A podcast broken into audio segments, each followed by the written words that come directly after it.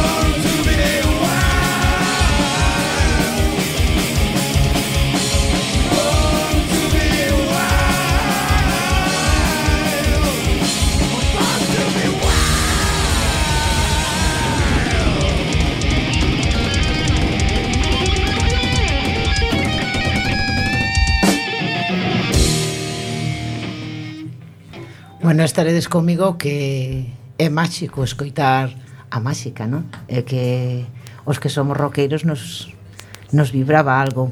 Bueno, Robert, quen é Máxica? Contelle aos nosos oyentes quen é Máxica?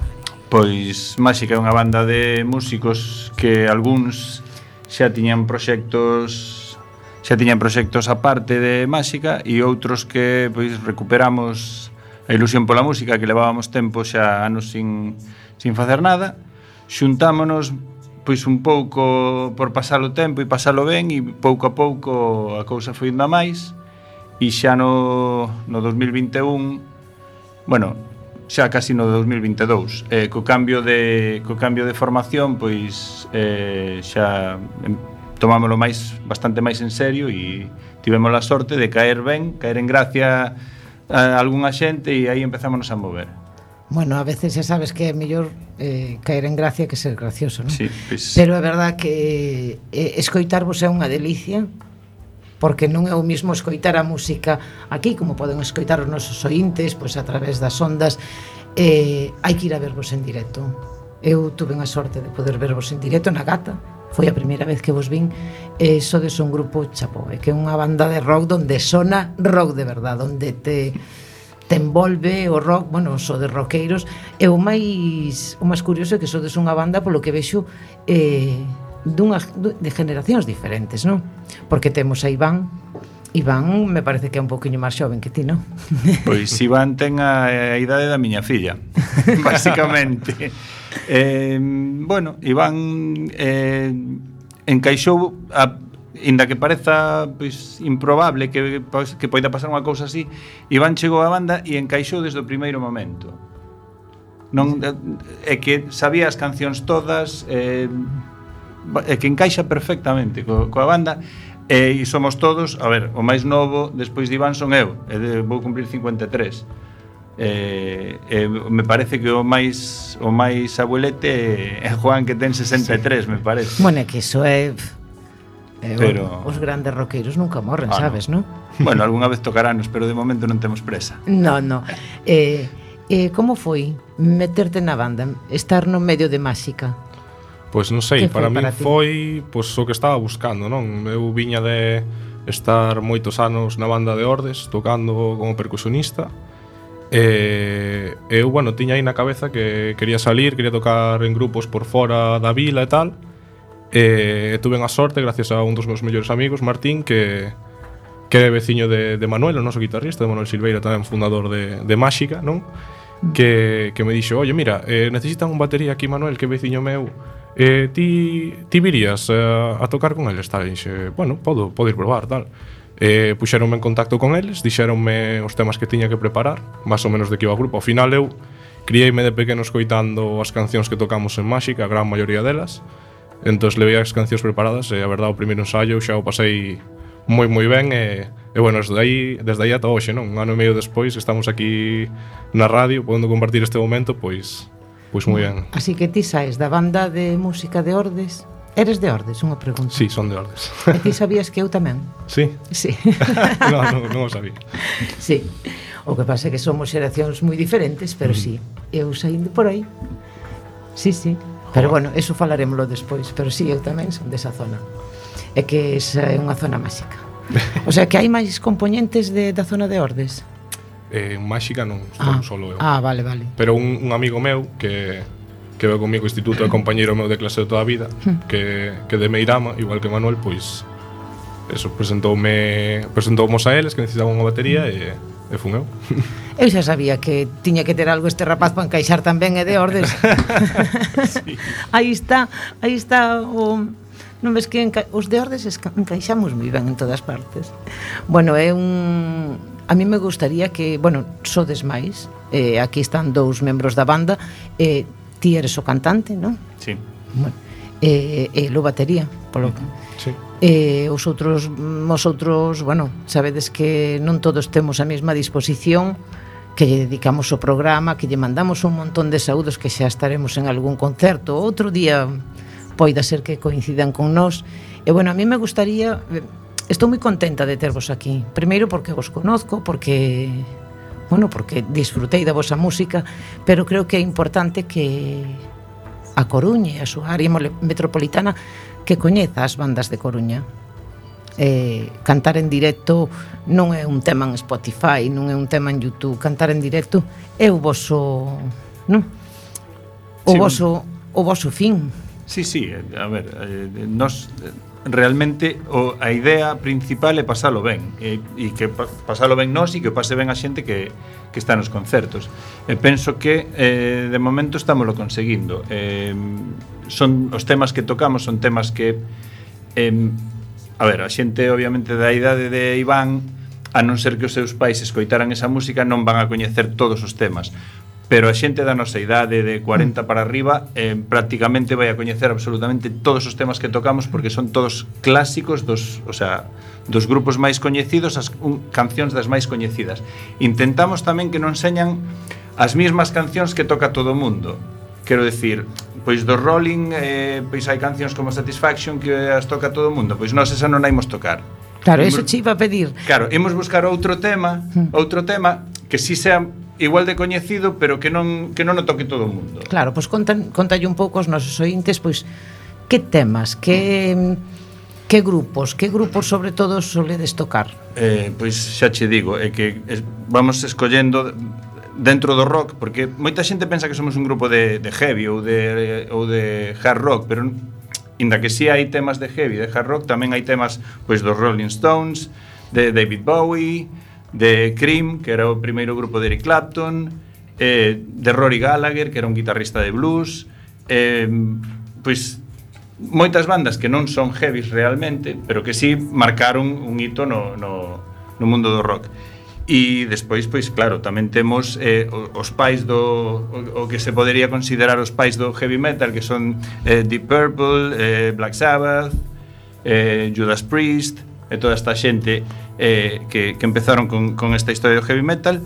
E despois pois eh, os grupos que ca, sempre tes que meter cancións que, que inda que as toque todo o mundo pois non poden faltar como son o Highway to Hell de ACDC ou ou por exemplo Switch Out of Mind de Guns N' Roses mm. eh, Hotel California de, dos Eagles sabe? Claro, hai temas míticos que non podedes deixar claro, de tocar porque ademais son os que pide a xente sí, realmente. Que, e despois o que che falaba anteriormente, cando cando falamos antes do programa que em, inda que o noso a nosa historia eh, está máis centrada no rock en inglés, porque eu son inglés, entón pois teño unha facilidade para cantar en inglés.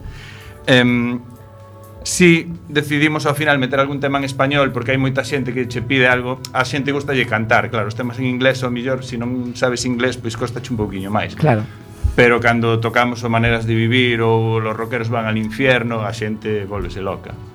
Vale, eu a petición que vos fago é algunha de Miguel Ríos, vale? Vale. Algún día. Vale, vale. Estudiare, estudiaremos la a petición. Eu lle gustar a Juan esa. Sí, sí. É, é unha petición que lle fago a todos os grupos. A verdade é que somos eh, non somos consumidores de música en directo, amigos, e, e sí que consumimos música en directo. E Miguel Ríos eh, sempre yo pido a todos os amigos oye, meter algunha de Miguel Ríos o noso baixista leva tempo insistindo para que empecemos os concertos con bienvenidos. Sí, sí. pero temolo castigado de momento.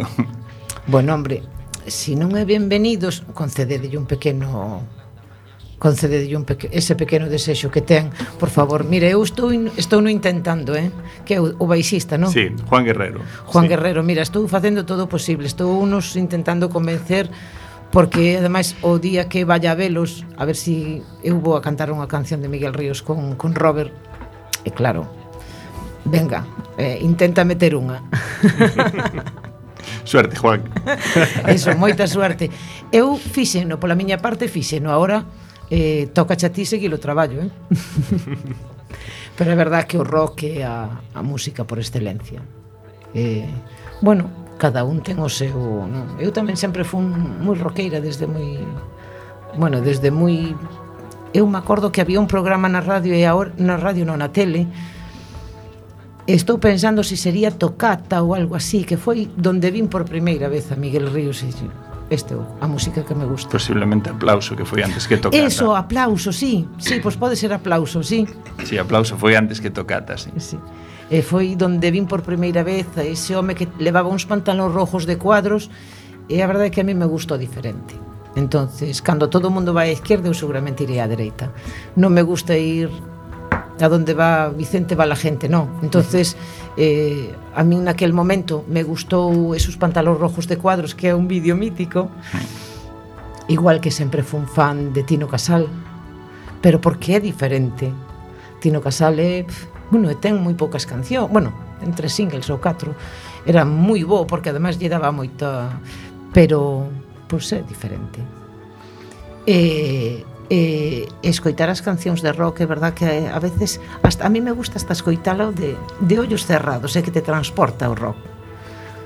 Eu é que non coñezo outra, quero dicir, a ver, inda que si sí escoito non vou a decir de todo porque obviamente a min a xente que di que escoita de todo non non non me non me fío desa xente, pero pero inda que si sí escoito, podo escoitar calquer tipo de música, eh, o único que de verdad me me enche e me, e, e me gusta escoitar, disfruto escoitando de verdade mm. eh, o rock. E desde, o sea, eu escoito rock desde que tiña 11 anos. Bueno, que eu, eu creo que mm, todos temos esa esa, esa agulla que vai hacia un lado ou hacia outro. Vamos a ver, que gustas, que música che gusta? Ah, me gusta de todo, non é verdad? É que é imposible que che guste todo, porque se che gusta o heavy, é raro que che guste a copla. Non, non sei, creo. O sea, que unha persona, o que dices ti, que escoita de todo, malo, eh? Mm. É igual que cando un político che dice na... Sabes, agora está de moda isto de decir que vai a baixar os impostos. Non o creas, eh? no, eh? porque é mentira. Sí. entonces eu se un político dice que vai baixar os impostos non lle voto fijo. Porque eso sí, lle farei unha pregunta dixo, vale, me parece genial pero en que me vai a repercutir despois? en educación, en sanidade é algo que sempre suelo dicir e mira, me enseñou unha amiga que además é moi sabia, ten 70 moitos e sempre me dixo eso entonces eu quedeime con esa copla o sea, que o político que che diga que vai baixar os impostos non o votes. bueno, eh, vos nacedes, donde, donde nace Máxica? Pois Máxica nace en Meirama, na casa de Manuel Silveira. Manuel Silveira é un dos fundadores do grupo Cenzar, que é un grupo de Cerceda que leva pois 30 anos eh, tocando por aí rock en galego. E, e Manuel, pois, por, por H ou por Bs, pois deixa Cenzar e, e forma Doce Labirinto Entón ten un local de ensaio na súa casa onde ensaya Doce Labirinto e Manuel coñece a Juan, Juan Guerrero, o baixista, e xuntanse para tocar de vez en cando ali na casa de Manuel eh, cunha batería programada nun ordenador e, e fan cancións, pois chega un momento que se fartan do ordenador e chaman a a Luis Vázquez, máis coñecido como Luis do Muiño, batería de Mr. Camándula, para que fora por ali a dar uns, uns toques na batería en vez de usar o ordenador. Luis eh, preguntaba a min si quero ir a cantar eh, e así nace Máxica e empezamos a, a pasar o tempo ali empezou a sonar ben eh, despois uniuse faltábanos un componente máis e uniuse eh, Alberto Dubra de, tamén de Mr. Camándula compañeiro de Luis e E demos o noso primeiro concerto nun restaurante de Cerceda que o dono coñecía pois algún deles e dixo, "Ah, por que non vides a tocar?" Fomos a tocar. O concerto foi un desastre, pero pasámolo tan ben, tan ben. A ver, e podo saber onde tocastes? Sí, eh, no parque, no restaurante do parque de Cerceda. Ah, sí, que eh, está eh, frente do, do que... Aquapark. Eh, familiar meu. Pois pois dixonos íbamos ali, fomos ali, o concerto foi un desastre porque non estaba levábamos creo que cinco ensaios ou unha cousa así E foi un desastre, pero, pero pasámoslo moi, moi, moi ben. Entón decidimos intentar, pois, tomalo un pouquiño máis en serio. Eh, mm, eu son de eu son de Oleiros, entón hai unha asociación de músicos en Oleiros que todos os anos fan un festival en Santa Cruz, que se chama Festival Rock and Rolleiros. E deron a opción de tocar aí pois xa nun escenario grande, veñen grupos xa nacionales cun pouco de renome, non super famosos, pero bueno, Aurora and the Betrayers, eh, hmm. eh, Soul Jacket de Vigo, bueno. E deron a oportunidade pois de tocar aí nese festival, eso, escenario grande, sonido profesional, e eso foi increíble, o sea, tocamos aí, sonou tan ben aquelo Eh, eh, tocamos un, dúas ou tres veces nos rock and rolleiros e xa dixemos, bueno, aquí hai que isto está sonando moi ben e eh, hai que intentar dar un eh, paso máis, sí, non? facer algo máis eh, e así pois alquilamos unha sala en Coruña eh, tocamos en Coruña, veo unha persoa que un bello amigo que no seu tempo nos 90 pois se dedicaba a, a buscar concertos a, a organizar concertos con grupos de Coruña que bueno, un amigo que se chama Ricardo Couto, máis coñecido en Coruña como Maiden, eh, gustámoslle e, bueno, tiña algún contacto por aí, empezou a mover un pouco de contactos e aí empezou o, o tema. Xa con, co, coa nova formación, eso sí. Eh, xa eh, con Freddy García a guitarra e, e Iván Couto a batería, a cousa xa vimos que podía tirar para diante, xa había moito interés en, en tocar e, e nada, tuvemos a sorte de caer en gracia, xa che digo, e, e de facer temas que eu penso que a xente, pois non hai moitas bandas en Coruña que fagan que fagan ese, ese tipo de, de, de versións. E bueno e ata agora. E, o ano pasado decíamos que bueno, a ver se si conseguimos facer seis ou sete concertos o ano e foron 16 claro. E algún que houve que decir que non, e, e de feito, ahora en febreiro tiñamos, tiñamos un concerto e, e tuvemos que decir que non porque, bueno, eh, hai un dos componentes que non está, entón non podemos tocar, pero quero dicir, incluso eso, incluso tuvemos que, que decir que non a algunha xente sí, sí. que houberan sido máis máis concertos, o sea, non nos podemos queixar, a verdade é que superamos as expectativas que tiñamos, Bueno, e esperamos ahora... que este ano sea igual ou millor, polo menos. Claro, hombre, agora só queda subir. Eh, o importante é que, que te empecen a coñecer Bueno, eh, tedes que perdonar Pero a miña voz é do catarro que acabo de pasar Sinto moito, eu, eu digo aos ointes que, bueno, sabedes que estamos nunhas fechas donde a cousa... Eu sí que non podería cantar isto, esta temporada Pero non contes secretos, eh? Que non. ti me viche cantar en un sitio que non, que non podía cantar.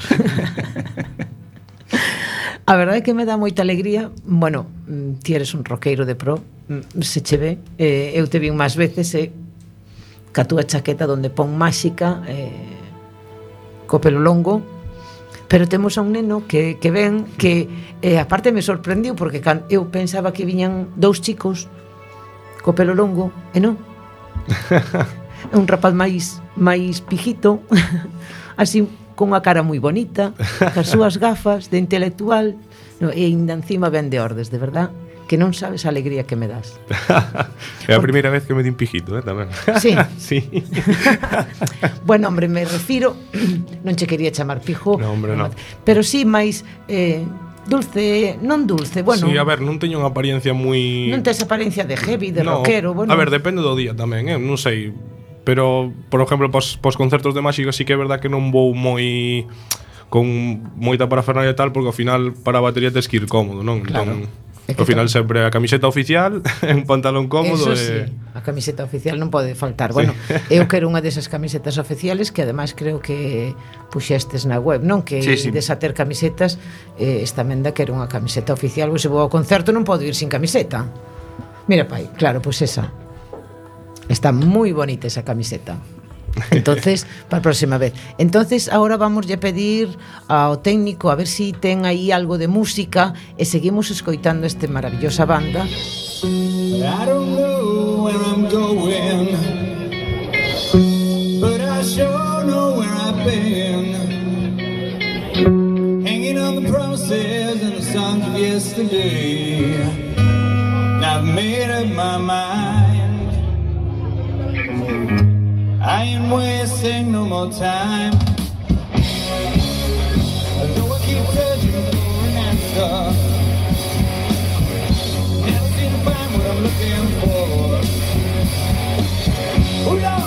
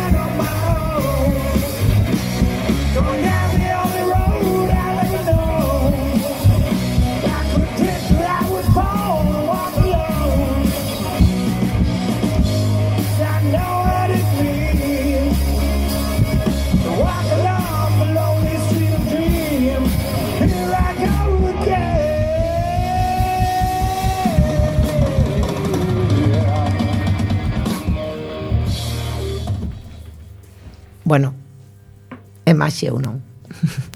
Si White Snake sempre é maxia. xa non só a canción, sino o rock en general. Mm. Bueno, eh, aquí tedes para todos os que os que nos oigan e todos os que nos oigan que yo digan a outros roqueiros, bueno, tedes un grupo para contratar. Eh? E iban a ver, contanos. Pois pues sí, eh, temos algunha fecha cerrada en febreiro, pero eh, tamén para seguir ca continuidade en actuacións eh, do grupo e tal, facemos aquí desde aquí un chamamento a todos os locales que estean interesados en música en directo e máis no noso proxecto de, de, de rock en directo en inglés, dándolle un toque así máis cañero e tal, eh, que se lles interesa, pois que nos contacten, non? Claro, eh, contanos como vos contactan, porque tedes eh, redes sociales, A ver, contanos. Sí, mediante podemos contactar a, a través de Instagram, por exemplo, eh, eh, máxica barbaixa CRCB, eh, a través do Facebook tamén, eh, senón pois a través do correo electrónico, que se non lembro mal, cal era Robert? Eh, o correo electrónico é máxica CRCB, CRCB é Classic Rock Cover Band. Mm. E o, o correo máxica CRCB é eh, arroba gmail.com. Sí, pero unha vez que entren en Facebook, buscan to... máxica sí. e xa vai directamente á páxina. Entonces ali xa encontran Aí teñen eh, o correo, teñen todo. Claro, sí. datos para contactar. Incluso bueno, teléfono. Claro, entonces, pois pues eso, facemos un pequeno chamamento, non, Iván? Sí. A ver, que esa xente que además temos que apostar pola música en directo e pola música dos nosos. O sea, as bandas coruñesas, as, ba bueno, as bandas galegas, ao fin e ao cabo. É verdad que este é un programa donde eh, sí que damos visibilidade á cultura galega, eh, a veces temos incluso eh, escritores pois, de fora que se, bueno, pois faise un, unha conexión telefónica, non é o mismo, a mí me gusta que veñan as bandas aquí, que, que estén, son bandas de aquí, e, e hai que dar creo que hai que dar ese impulso porque temos eh, ese impas que foi a pandemia, non? donde todos votamos de menos pois ir aos bares, ir a, a, a todas estas salas donde podíamos ver os músicos en directo, os escritores en directo, en presentacións, eh, porque a verdade é que durante a pandemia estuve en presentacións de libros online, é eh, tan frío, eu esper, é que tiña a novela acabada, pois mira, eh, ainda, ainda está ahora a medio cocer, porque que non, non me apeteciu para nada eh, durante a pandemia. É verdad que durante a pandemia eh, os músicos do noso país e, do no, e de Galicia, porque éramos, bueno, o que máis vivimos, eh, nos lo fixeron pasar moi ben a través das redes sociales. Bueno, porque cantidad de músicos non facían as súas os seus directos eh, e hai un pre e pos pandemia, non? É Vos sodes pen... unha banda que nace pos pandemia. En... Sí, é que a nos, de feito a nos colleunos a pandemia em... Ahora recordo, ahora que falas da pandemia Nos eh, tocamos no, no Rock and Rolleiros do 2019 E, e aí xa che digo, alucináramos porque éramos sonido profesional e tal E aí decidimos que íbamos a, a a, a ir en serio, pero veo a pandemia, efectivamente, e o ano, o ano seguinte xa non houbo tampouco rock and rolleiros. Claro, sí, porque todos eh, estos eh, eventos... E aí se nos estancou todo. E aí foi tamén cando, bueno, pois eh, a cousa empezou a empezamos a pasar un pouco de todo e tal e a partir de aí foi cando eh, despois da pandemia eh, foi o cambio de o cambio de formación e aí volvemos a volvemos a arrancar pero sí, é verdad eu penso que a pandemia inda que obviamente foi unha cousa terrible. Eh, a nivel de música en directo, eh, penso que a partir da pandemia houve máis locales que empezaron a, a contratar bandas para tocar en directo, apareceron máis bandas, penso que, que non había tanta tanto tanta música en directo nos locales de pois pues, de copas, de restaurantes mm. e tal. Antes da pandemia penso que non había tanto tanto movimento de bandas. Penso que despois da pandemia eso eh, incrementouse. Porque tiñamos moitas ganas de salir, tiñamos moitas ganas de música, pero é verdad que eh, donde tocaban grupos ou grandes concertos tamén era un pouco perigoso estar, no cando abre mm. todo. Entonces esas grandes multitudes o que se fixo foi que eh, empezaron a haber moitos concertos en bares e locales eh, bueno, medianamente grandes porque en un, en un local moi pequeno bueno, se pode tocar pero si toca o grupo, hai locales que si toca o grupo non pode haber público. Claro, sí. Entonces, a pandemia sí que serviu para eso, porque necesitábamos a música, pero que tamén nos era un pouco era difícil ir a grandes concertos porque bueno, porque o peligro seguía aí, ¿no? Entonces, eh, eu creo que sí que tes razón, que hai moita máis música mm, en directo, sí. moito máis terraceo en directo, eh por eso que preferimos pasar un pouco de frío, porque, bueno, vamos a ver Galicia o que... Pero sí que é verdad que na parte sur hai moito concerto na calle. Eh, estás en calquer rúa e hai un calquer paz e fora hai na placiña un concerto pero é que é verdad que aquí en Galicia estamos máis limitados. Si, sí, aquí fais eh, en algúns sitios fais en verán ou, ou dos, en Oleiros fan o, fan o música na rúa que todos os sábados se eh, de, dos meses de verán hai, hai grupos en Santa Cristina, en Mera, tocando na calle. Sí, a mí me coincidiu estando sí. en Santa Cruz e en Mera. Sí, me coincidiu eso, eso. Podía, deberían facer todos os concellos, porque a verdade é que sí. Eh, sí, porque das visibilidade ás bandas locais e aparte eh, pois a xente, os turistas que están nas terrazas, pois ven que hai ambientillo e Si, sí, ao final sempre tendes ir a un bar ou un local onde onde hai música en directo porque frente a un que ao mellor non ten nada, non? E ao final, por exemplo, en Órdenes levouse unha iniciativa eh, este verán, eh, nunha das calles ali do, do campo da feira, que todos os bares como que se xuntaron, eh, contrataban os días que facía a bo ali un grupiño e tal, e sempre estaban as terrazas cheas e tal. E despois, claro, o problema que comentabas ti que en Galicia, pois na época de inverno, ao final dependemos do tempo sempre, e, E eso, por exemplo, a nos eh, como banda local e tal sempre dependemos de pues, ter que tocar nun local, en interior, tal, precisamente por eso, non? Un local que ademais aposta moito eh, pola, pola música en directo, que ademais sabes que son de Cerceda, o Bitácora. O Bitácora uh -huh. de Santa Cristina, eu creo que todos os fins de semana ten ten música en directo. Si, sí, aínda non, non nos coincidiu dir todavía, a ver, A ver se si hai sorte e nos chama David, A ver se si David se anima a chamarnos Si, sí, ademais moi bo eh... Xente de Cerceda, moi boa xente Apostou pola música en directo e, bueno eh, La Gata Manda, aí sí que estuveches. Si, na Gata sí. xa casi somos banda residente, eh, xunto, xunto con Juego Sucio. De feito, fixemos un concerto Que estaba eh, esos dous. Que estábamos os dous, o de a festa de Halloween tocamos os dous. Sí, Leva, sí. Levámonos, levámonos moi ben. Aparte son, son unha banda genial. Son Coincidimos banda... a primeira vez en, en Fonteculler, nas festas de Fonteculler, e a partir de aí eh, é eh, que nos levamos de maravilla, é eh, que son son tremendos. Son sí, tremendos. sí, son a banda, bueno, son amigos meus, a verdad que porque nos queremos un montón, pero eu vos coñecín pois ese día, o día de Halloween que estábamos estábamos ali en la Gatamanda. É verdad que Juanjo tamén aproveita eso, aposta pola música en directo, ten un bo local, sí. porque na parte de atrás está genial para para os concertos sí, que aparte ali non se molesta ninguén. Sí. Porque está está así un pouco apartado das casas, está está moi ben. Mm. Pero bueno, hai hai hai varios locales, parte de, de Juanjo están tamén eh, a Cervecería Portazgo, tamén fomos unhas cuantas veces ali xa. Sí. E, eh, e tamén eh, apostan bastante polas bandas, polas bandas locales e tratannos moi ben tamén. Eh, en todos os sitios donde en realidade en sí. todos os sitios donde donde tocamos ata agora nos trataron eh, especialmente ben.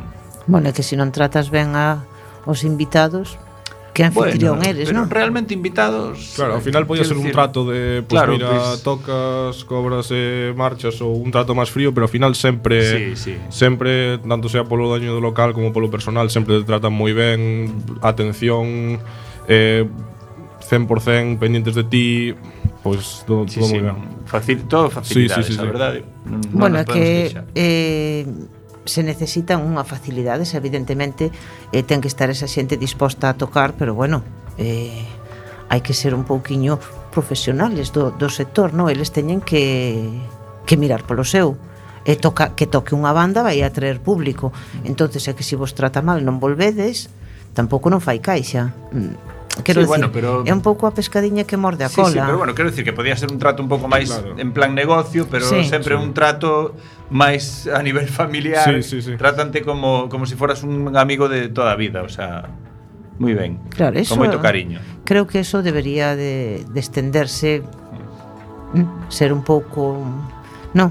Sí, tamén hai que decir unha cousa que Hai moitos locales que, que lles gustaría facelo, pero os concellos tampouco dan moitas facilidades a hora de dar permisos e, e, e licencias para, para concertos, porque xa non é a primeira vez que, que se toca en algún sitio e van a policía a pararte. Sí, entón, sí, eh, sí. que eu entenda, si tocas en un local, si tocas dentro, tamén tens que pedir un permiso para, para tocar dentro? En sí, teoría, sí. Tens que ter sí. un permiso de parte do Concello para para poder tocar de tal hora a tal hora e se si se pasa non sei de que hora da noite tes que ter outro tipo de permiso tamén. Claro, hombre, por, por tema de ruidos e tal se non tes o local insonorizado. Claro, nos estuvemos eh, eh, tocando tocamos o 22 de decembro tocamos en Laxe, na ventana de Laxe e, e claro, preguntamos mira, eh, a que hora temos que acabar? dixo, temos licencia hasta as 4 por exemplo, ali podes tocar a, a cañón hasta as 4 da hasta as 4 da mañán, pero non en todos os sitios se pode. Claro, eu entendo que, bueno,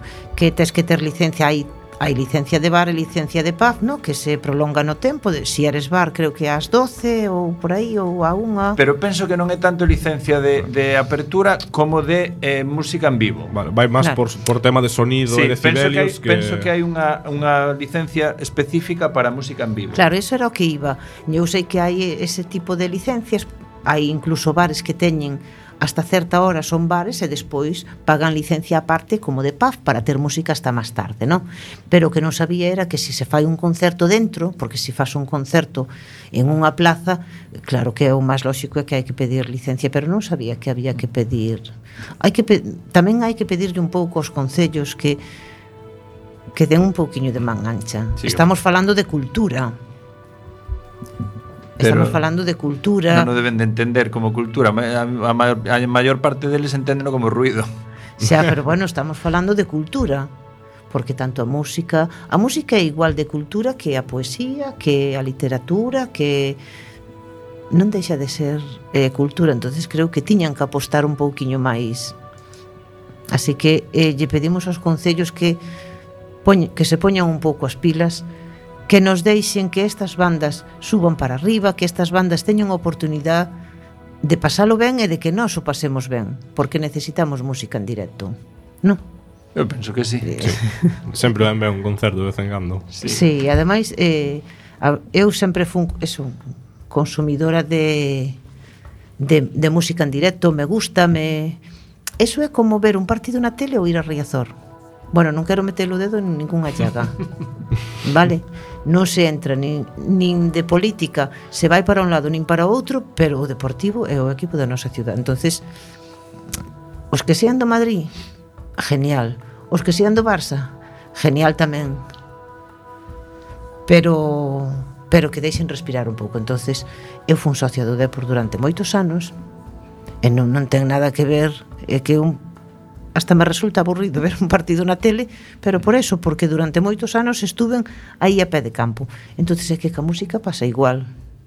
Deixar locales, de, hai cantidad de locales eh, para organizar, hai que organizar algo. Eh, que che parece se organizamos algo en juego sucio, máxica e algunha banda máis? A mí pareceme perfecto. Nos estamos dispostos sí. a tocar donde sea, cando sea. Bueno, sempre que poidamos que nos deixen as fechas, sí. pero pero sí, no, non temos ningún tipo de problema. Habería que facer así un concerto algo. Hai que ir pensando, xa pensaremos. Vale, pois. Pues... Hai que facer un Porque bueno, estamos acostumbrados, pois pues eso, eh cando vos coñecín, que estaba desnagata, que tocastes despois de, bueno, despois de Juego Sucio, despois tocou Juego Sucio, despois, bueno, foi foron sí, varios sí. varios pases. Sí, sí, sí. Foi genial.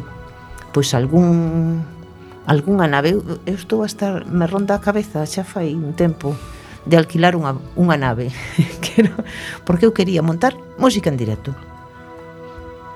pois... música en directo e copas hai sí, que falar sí. castrella que nos traiga un camión Se vai a vender solo cerveza agua refrescos. Todo bandas locales e... Eh... Hombre, claro.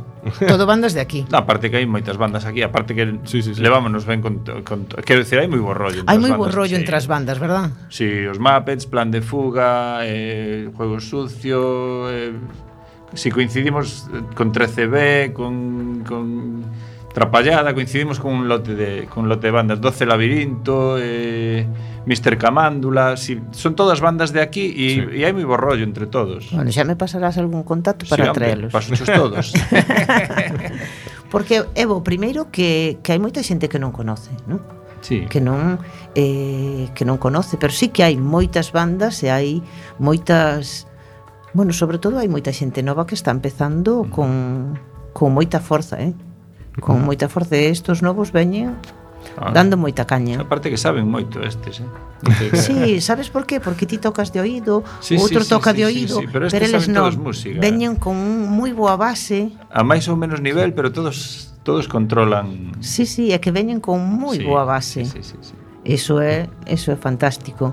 No? Teño ganas de verte, porque a última vez que vin a Máxica, a verdade é que non me fixei que o batería era un neno tan xoven. Estaba na gata el. Sí, sí, sí, pois a verdade é que non me fixei na... Mm.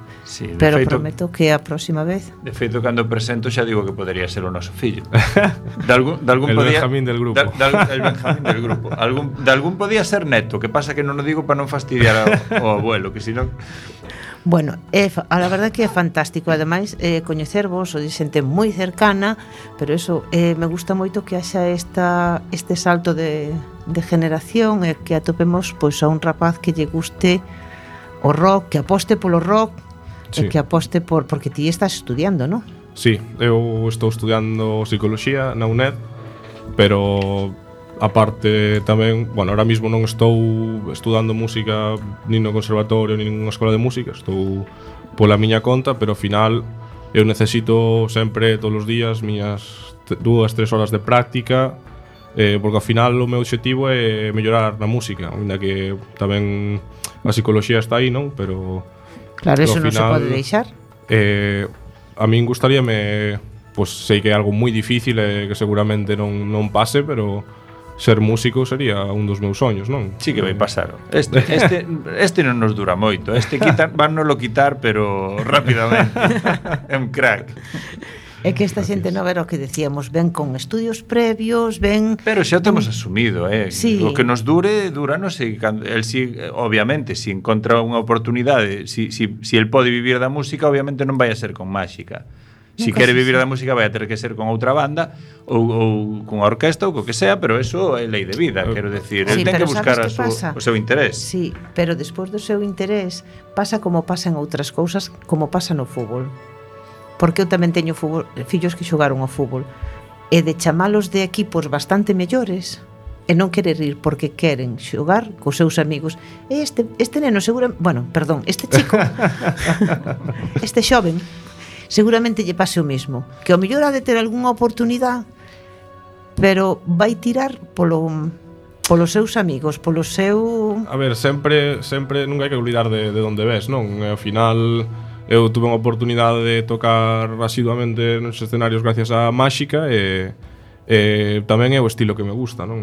A mí e iso tira, xa que sí. Sí, sí, sempre. Ob obviamente non me vou negar a a oportunidades no futuro e ao final pois tamén hai que saberse profesionales. E ao mellor ainda que che toque tocar un estilo no que, no que non che guste moito e, e non pegues moito pois ao final tens que facelo non? Pero sempre tocando o que che gusta por outra banda non? Eh, mm. é dicir sempre que poida vou estar tocando rock, sempre que incluso se estou adicado a outros proxectos que non son de rock, sempre vou ter presente o rock E, eso é na miña no meu futuro espero non ter que deixar máxica se o podo complementar con outras con outras cousas, non? Biche, que che decía eu? Eh, ti non ves que te Vai me caer unha lágrima por aquí. sí, pero non na mesa, eh, que despois hai que limpiar. No, eh, creo que os sentimentos é super importante porque eh, eu, por exemplo, con Juego Sucio, que, que teño moito trato con eles porque somos amigos, eh, son amigos, non é un grupo, non é unha banda, é un, son amigos. entonces eso se ve reflexado despois de cara ao público. Sí, sí, entonces que haxa ese ese borrollo entre vós, o que dice el, claro que pode haber outras cousas, pero máxica está porque aí foi onde empecé e eso vai a vai a dar vai a ter esa pequeniña pedra no mm. corazón. Ti por moi bo que seas musicalmente, a sinergia no escenario sempre moi importante, non? Ao final, un máis un son tres. Quero dicir, sí, a sinergia entre os músicos é moi importante, o saber entenderse, o saber reaccionar ante un fallo. Eh, estamos todos perdidos eh, nunha parte da canción, onde estamos, o saber eh, empastar o grupo de certa forma como para que o rendimento dentro da canción sexa o óptimo se hai algún fallo saber resolvelo de certa forma, non? Ao final por moi bo que sexas musicalmente, se ti non te levas ben ca xente que traballas, É que non... se non hai esa conexión... E aparte eso o público o ve. Eso o público o sinte. Ti, es, o público ve, como de feito vexo eu noutros concertos, cando un músico eh, ven tocar dunha vez porque é contratado de cando é membro do grupo, as reaccións, como interactúan entre eles, eso ao final sempre o notas, non? Entón, eso é moi importante. Bueno, eu que, creo que eh, aínda que nos acabou o programa, que nos queda aí un pouquiño, sempre solemos poñer a última canción para despedir, pero é que eu creo que sería bo poñela agora, despois xa nos despediremos por, para disfrutar dela eh, na súa totalidade. Non, Jorge, poñemos a última canción, porfa.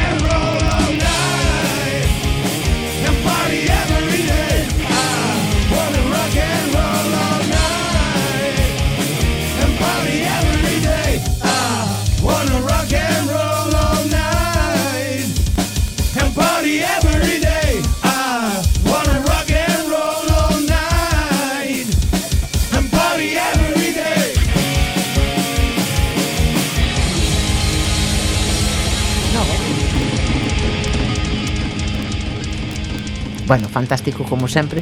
Me apetecía moito cambiar un pouco o estilo que solía facer, porque, bueno, vos contaba que a última canción sempre a deixo para o final, para me despido e despois queda sonando aí un pouquiño, pero me apetecía que sonara completa, porque, bueno, moitas veces sabedes que o tempo é o tempo, entonces a veces me paso de conversando e despois a canción, pois, pues, irá todo ou non.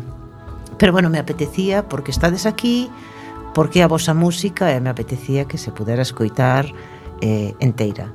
Quédanos uns minutiños e eh, pois quero que lle digades pois aos nosos ointes o que queirades. Bueno, eh, pues... novas fechas, proxectos, eh, hai que organizar algo grande. E además a mí me apetece. Sí, sí, que eso xa che digo, cando queiras ti fala con nós que organizamos aí o que che apeteza. Eh, pois nada, fechas de momento cerradas, cerradas de todo, eh, non hai nada, hai unha a piques de cerrarse para o último fin de semana de febreiro. En marzo contamos de volver tamén polo Portazgo. Eh, en abril temos tamén o 20 de abril temos tamén aí un concerto eh, pero ainda non podo dicir onde. é o aniversario dun local e, e, e non, pode, non teño permiso aínda para decir onde, pero bueno, esa está xa prácticamente cerrada. Pero bueno, eh, publicamos sempre todo en redes, eh, Por iso é importante que a xente, pois eso, que vos busquen nas redes porque ao final é, é unha plataforma máis, no, para para darse a coñecer, que busquen, aunque solo se, se buscan máxica, solo porque que eu fui, o fixen, busquei máxica e é verdad que é CBRC CRCB, Classic Rock Cover Band. Bueno, eu como me olvidei do orden das letras, busquei máxica e se me apareciu. Entonces, mm. é decir dos ointes, si queren saber que toca esta banda ou cando tocan, eh, búscalo en redes, tanto sí. en Facebook, en Instagram, non? Sí, correcto. Entonces, poden poden vervos en YouTube, Sí, non tedes o vosso sí, canal que Máxica. CRCB tamén Claro, pois pues eso, que busquen Máxica nas redes sociales é importante que pois é que se non saben onde buscar, a ver como facemos, non? Entonces, eu de verdad vos dou as gracias eh, que estuverades aquí. Gracias a ti. Porque bueno, eh, vin a Roberto fai dous ou tres días ou catro, bueno, tampouco fai falta dar tanto detalle. Ni nos coñecíamos, bueno, eu vira cantar, pero bueno, ele a mí non me coñecía. E lle dixen, mira, xa apetece ver o meu programa, e a verdade é que inmediatamente me dixo que sí, aí me dou o seu teléfono, é importante ter as bandas, non ter as bandas de man, pero sí que ter as bandas eh, unidas e que e que esta radio que se escoita eh, sobre todo na Coruña e na, nas zonas metropolitanas, aunque ahora se está escoitando máis, porque ahora hai unha aplicación eh, ti podes descargar unha aplicación no móvil, buscas coa, tanto en Apple Store como en como se chama a outra? Play Store. Moi ben, Play Store. é que onde están os xóvenes, entonces aí podes buscar por Quack FM e xa aparece unha aplicación onde hai un patiño amarillo que é a nosa o noso símbolo, no, de Quack FM. E aí sí que o podes escoitar en calquer sitio e a calquera hora, porque, bueno, quedan os podcasts, non só podes escoitar a música en directo, sino podes escoitar eh, calquer programa emitido durante estes últimos anos, están cargados aí, entonces podes escoitar, pois vou ao programa tal, entonces ti podes escoitar pois ao mellor en ese momento, pois é verdade, emitimos eh, domingo de 8 a 9. Bueno, pois ao mellor é unha hora que non podemos que non podemos escoitar todos, pero temos a posibilidade de escoitalo pois a través do móvil que mm, non teremos radio en ese momento. Non teremos, non estaremos na casa ou no coche para poder escoitalo, pero no móvil témolo sempre pegado a nós. Entonces, de verdad, tanto Iván como Robert, eh, moitísimas gracias por por acompañarnos, por contarnos quen sodes, que facedes e onde vos podemos atopar. Así que, pola miña parte, mil gracias. Gracias a vos por traernos eh, e, e darnos a oportunidade de, pois, de darnos a coñecer a máis xente. Sabedes que este a vosa casa, cando que irades volver, podes traer incluso unha guitarra, ti a batería non a traigas. un caixón flamenco, algo así. Ay, eso can, cando, si nos coincide que, que poida vir o resto da banda, tocamos aquí algo en directo sin problemas. Eh? Vale, pois pues vos me decides, me decides cando tedes libre e eu intento metervos en esa fecha. parece vos cando Perfecto, estedes encantados. todos... Nos eh, encantado. Nos o que queremos é tocar sea donde sea. Sí, sí. Vale, pois pues quedamos en eso. Eh, buscades fechas donde estedes, donde poidades todos, e e nos nos amañamos para que toquedes aquí algo, vale? Perfecto, genial. bueno, eh, a vos, pois pues, verei vos dentro, ou irei vos dentro de 15 días, e bueno, ser vos, eh, gracias por escoitarnos.